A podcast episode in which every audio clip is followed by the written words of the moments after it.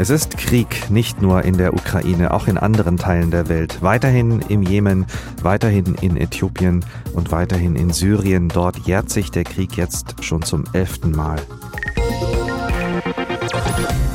Der Krieg in der Ukraine. Fakten, Hintergründe, Perspektiven in HR Info. In den letzten Tagen haben wir immer wieder gehört, das, was in der Ukraine gerade passiert, das habe man in Syrien schon gesehen. Der Syrienkrieg, in den Russland so massiv eingegriffen hat, um das Regime zu unterstützen, der sei so etwas wie eine Blaupause für die Strategie in der Ukraine, zum Beispiel bei der Einkesselung und Bombardierung der Städte Aleppo und Idlib. Martin Durm, unser Korrespondent, hat damals aus Aleppo und aus Damaskus berichtet, ist im Moment für uns in Beirut, der Hauptstadt des Libanon. Und ich habe ihn gefragt, was denn aus seiner Sicht dran ist an diesen mutmaßlichen Parallelen. Naja, Sie müssen nur mit syrischen Flüchtlingen hier jenseits der Grenze im Libanon reden, dann bekommen Sie diese Parallelen hautnah geschildert. Denn es ist ja tatsächlich so, dass Sie das, was jetzt in der Ukraine geschieht, alles schon selbst erlebt haben, hinter sich haben. Dass ähm, Städte beschossen werden, während die russische Luftwaffe in Syrien diese Städte bombardiert hat. Am Boden rückte dann die Hisbollah oder mit dem Regime verbündete Milizen, schiitische Milizen meistens vor auf Aleppo, auf Homs, auf Ruta östlich von Damaskus gelegen. Diese Städte wurden dann erstmal eingekreist, massiv beschossen, belagert, ausgehungert.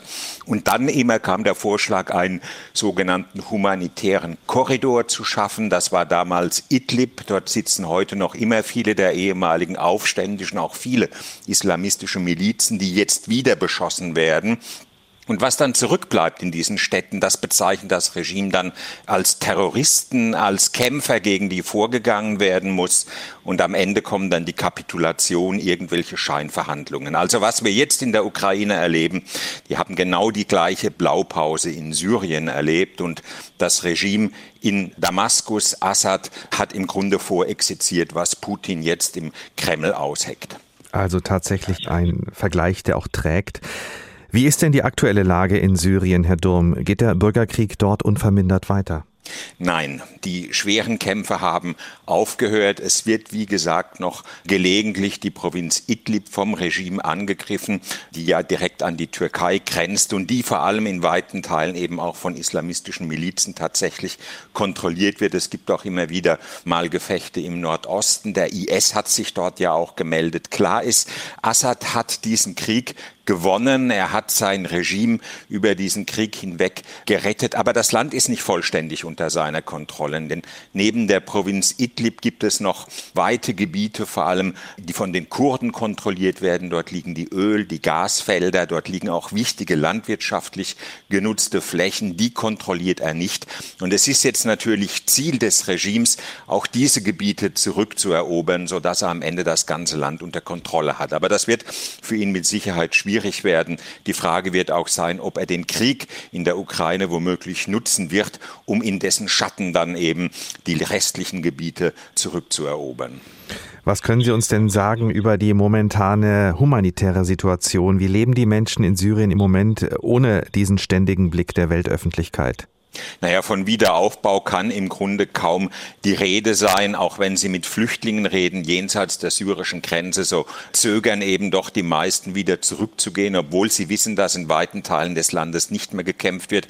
Aber im Grunde würden sie ja in Trümmerstädte zurückgehen. Sie müssen sich vorstellen, Ost-Aleppo, Homs, weite Teile in diesen Städten sind ja dem Erdboden gleichgemacht. Da sind eigentlich nur noch Straßen, die Trümmerfelder sind, nichts weiter. Und in einer solchen Situation ist an eine Rückkehr nicht zu denken. Dazu die Angst, dem Geheimdienst in die Fänge zu geraten, zwangsrekrutiert zu werden. Die humanitäre Situation in Syrien ist derzeit katastrophal, wird sich wahrscheinlich auch noch durch den Krieg in der Ukraine verschärfen, denn viele Weizenlieferungen, die nach Syrien gekommen sind, kamen eben aus Russland und der Ukraine. Hilfsorganisationen warnen jetzt, dass eine große Hungersnot über Syrien hineinbrechen könnte, wenn diese Weizenlieferungen eben durch den Krieg in der Ukraine blockiert werden. Es gibt viele Menschen, die lieber hier bleiben im Libanon, weil sie sagen, hier werden wir wenigstens ansatzweise von Hilfsorganisationen versorgt. In Syrien stünden wir buchstäblich vor dem Nichts.